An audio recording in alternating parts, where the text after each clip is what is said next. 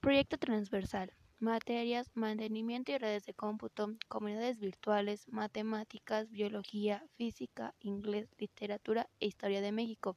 Alumna, Ereida Nomi Marcos Correa. Grado segundo grupo 3. Turno matutino, cuarto semestre.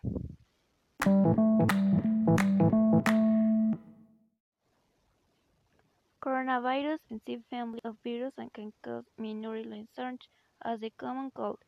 It's highly contagious and was officially named SARS-CoV-2, and the official name of this caused by the new virus according to the World Health Organization.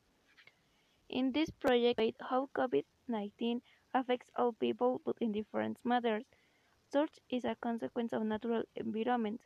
The numbers of people who died in this pandemic. The similar of virus in computer equipment. The above mentioned, it was through a series of investigation and different sources. Biología. Para evitar que se propague el COVID, se tomaron varias medidas preventivas, como lo son mantener cierta distancia entre cada persona, usar cubrebocas, lavarse las manos con agua y jabón, usar gel antibacterial y no salir de casa. Mucha gente no ha llevado a cabo estas acciones, por lo cual el virus se expande más rápido. Otra manera de evitar su contagio sería el implemento de desinfección de toda nuestra casa o lugar donde nos encontremos, ya que al hacerlo podría disminuir el porcentaje de contagio. Mantenimiento y redes de cómputo. Hay una gran similitud entre los virus biológicos y los informáticos. Los virus de computadora son programas y acarrean las copias ilegales o piratas. Provocan desde la pérdida de datos o archivos en los medios de almacenamiento de información, hasta daños al sistema o al equipo. Y los virus biológicos, una cadena de material genético que se incrusta en una célula y hace uso de la química de la célula para crear copias de sí mismo, normalmente a expensas de matar la célula. La cubierta exterior es solo un mecanismo de entrega, el propio virus es el código de autorreplicación. Al igual que un ciberataque, no importa si se viene a través de una red, si está codificado a una unidad USB o en un disco. El virus, que ves a través de un microscopio electrónico, es solo una cáscara, y el verdadero virus es la información de ADN, ARN, que lleva. Además, esto no puede ser transmitido a tu ordenador o sistema, y viceversa. Ambos virus comparten patrones similares de propagación, en los que se incluye el contagio por proximidad, la capacidad de destruir a su huésped o de mutar para obstaculizar que el sistema inmunológico haga función. Literatura. El 31 de diciembre de 2019, la Comisión Municipal de Salud de Wuhan notifica un conglomerado de casos de neumonía en la ciudad. Posteriormente, se determina que están causados por un nuevo coronavirus. El 1 de enero, la OMS establece el correspondiente equipo de apoyo a la gestión de incidentes en los tres niveles de organización, la sede, las sedes regionales y los países, y pone a la organización en estado de emergencia para abordar el brote. El 4 de enero, la OMS informa en las redes sociales de la existencia de un conglomerado de casos de neumonía sin fallecimientos en Wuhan. El 5 de enero, la OMS publica su primer parte sobre brotes epidémicos relativo al nuevo virus. La publicación técnica de referencia para la Comunidad Mundial de Investigación y Salud Pública y medios de comunicación. En parte, contiene una evaluación del riesgo y una serie de recomendaciones, así como la información proporcionada por China y la Organización sobre la situación de los países y la respuesta de salud pública ante el conglomerado de casos de neumonía de Wuhan. El 10 de enero, la OMS publica en línea un amplio conjunto de orientaciones técnicas con recomendaciones para todos los países sobre el modo de detectar casos, realizar pruebas de laboratorio y gestionar los posibles casos. Las orientaciones se basan en los conocimientos sobre el virus que existen en ese momento las orientaciones se remiten a los directores regionales de la OMS para emergencias a fin de que las distribuyan entre los representantes de la OMS en los países, tomando como base la experiencia con el SARS y el MERS, así como las vías de transmisión conocidas de los virus respiratorios.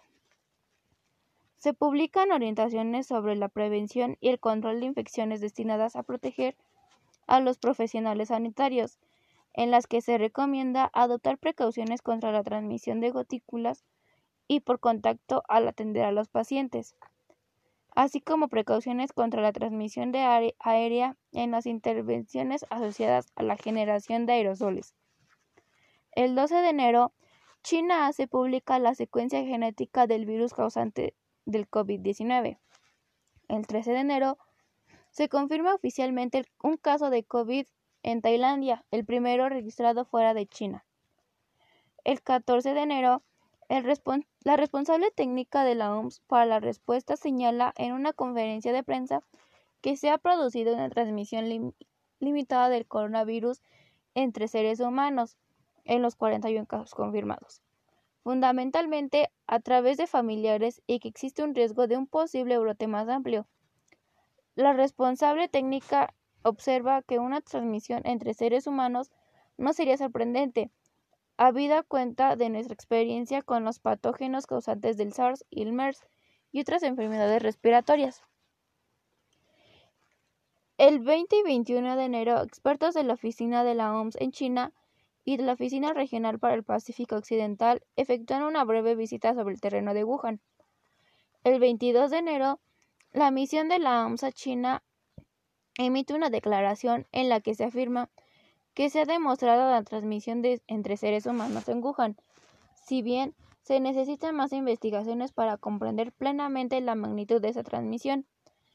El 22 y 23 de enero, el director general convoca un comité de emergencias, según lo previsto en el Reglamento Sanitario Internacional, para evaluar si el brote constituye una emergencia de salud pública de importancia internacional.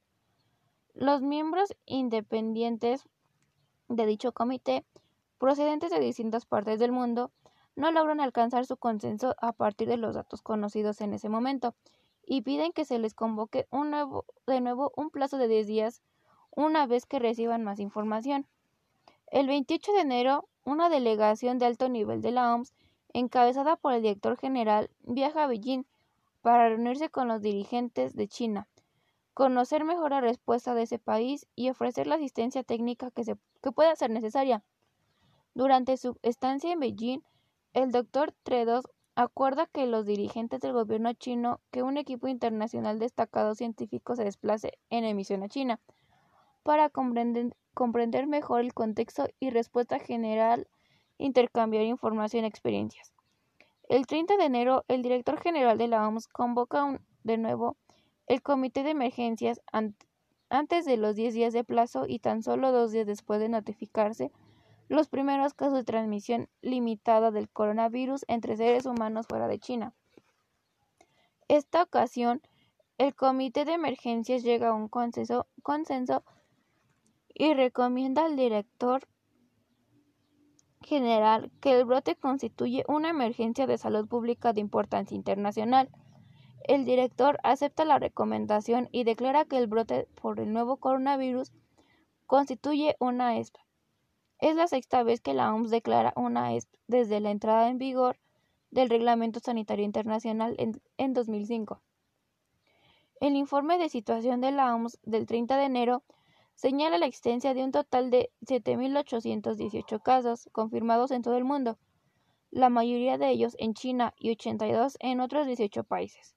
La OMS evalúa el riesgo en China como muy alto y el riesgo mundial como alto. El 3 de febrero, la OMS publica el Plan Estratégico de Preparación y Respuesta de la Comunidad Internacional para ayudar a los estados con sistemas de salud más frágiles a protegerse. El 11 y 12 de febrero, la OMS convoca un foro de investigación e innovación sobre el COVID-19 al que asisten más de 400 expertos y entidades de financiación de todo el mundo.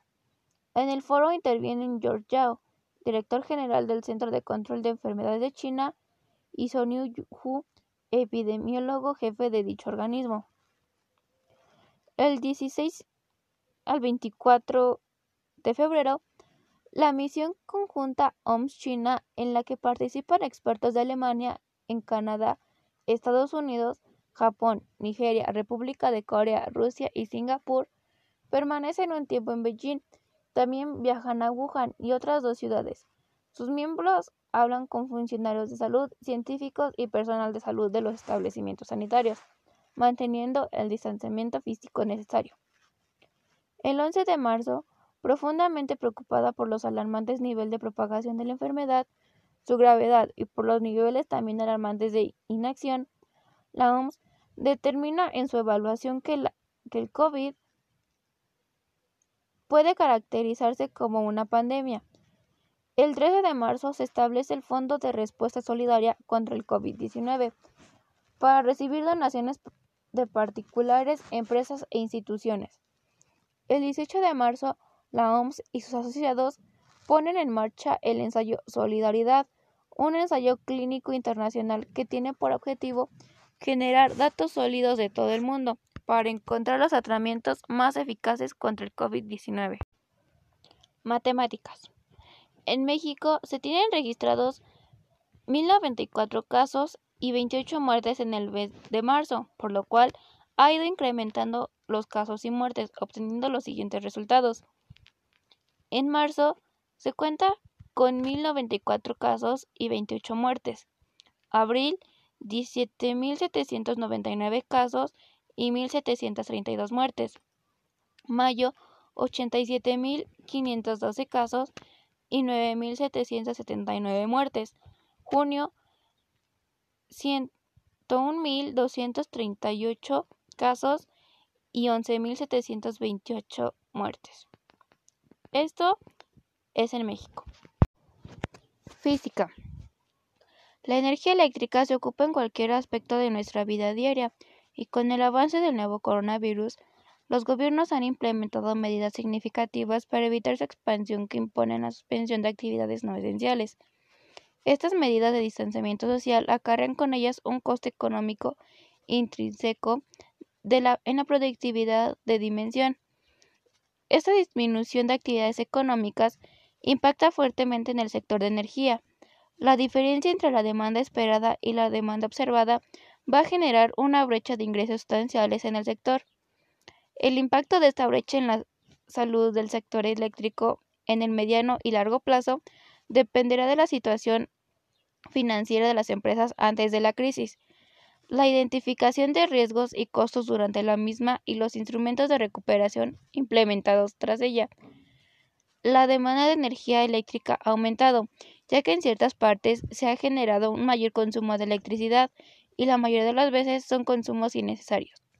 En mi hogar, Sigue siendo igual el consumo de energía eléctrica, pero algunas recomendaciones para evitar su incremento son aprovechar la luz natural, apagar las luces cuando no se ocupen, desconectar aparatos que no se utilicen, evitar mantener abierto por mucho tiempo el refrigerador, tapar sartenes y ollas para cocinar, planchar toda la ropa en una sola vez y abrir las ventanas para evitar el uso de ventiladores.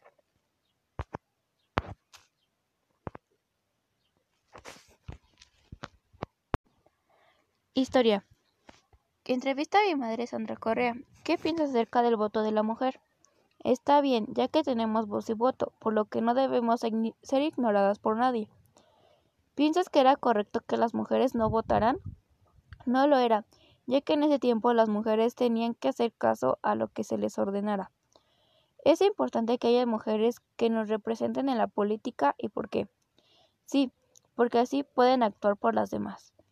En tu casa, ¿haces la mayoría de los deberes? ¿Cómo te sientes? No, me siento relajada porque me ayudan y tengo más tiempo para mí. Si en este tiempo el voto de las mujeres no valiera, ¿qué harías para que hiciera un cambio y cómo? Hacer una campaña con demás mujeres que quisieran participar, dando conferencias sobre que se tome en cuenta el voto de las mujeres. Si en esta cuarentena sufrieras violencia en tu casa, ¿qué harías? Buscar apoyo por línea en alguna institución.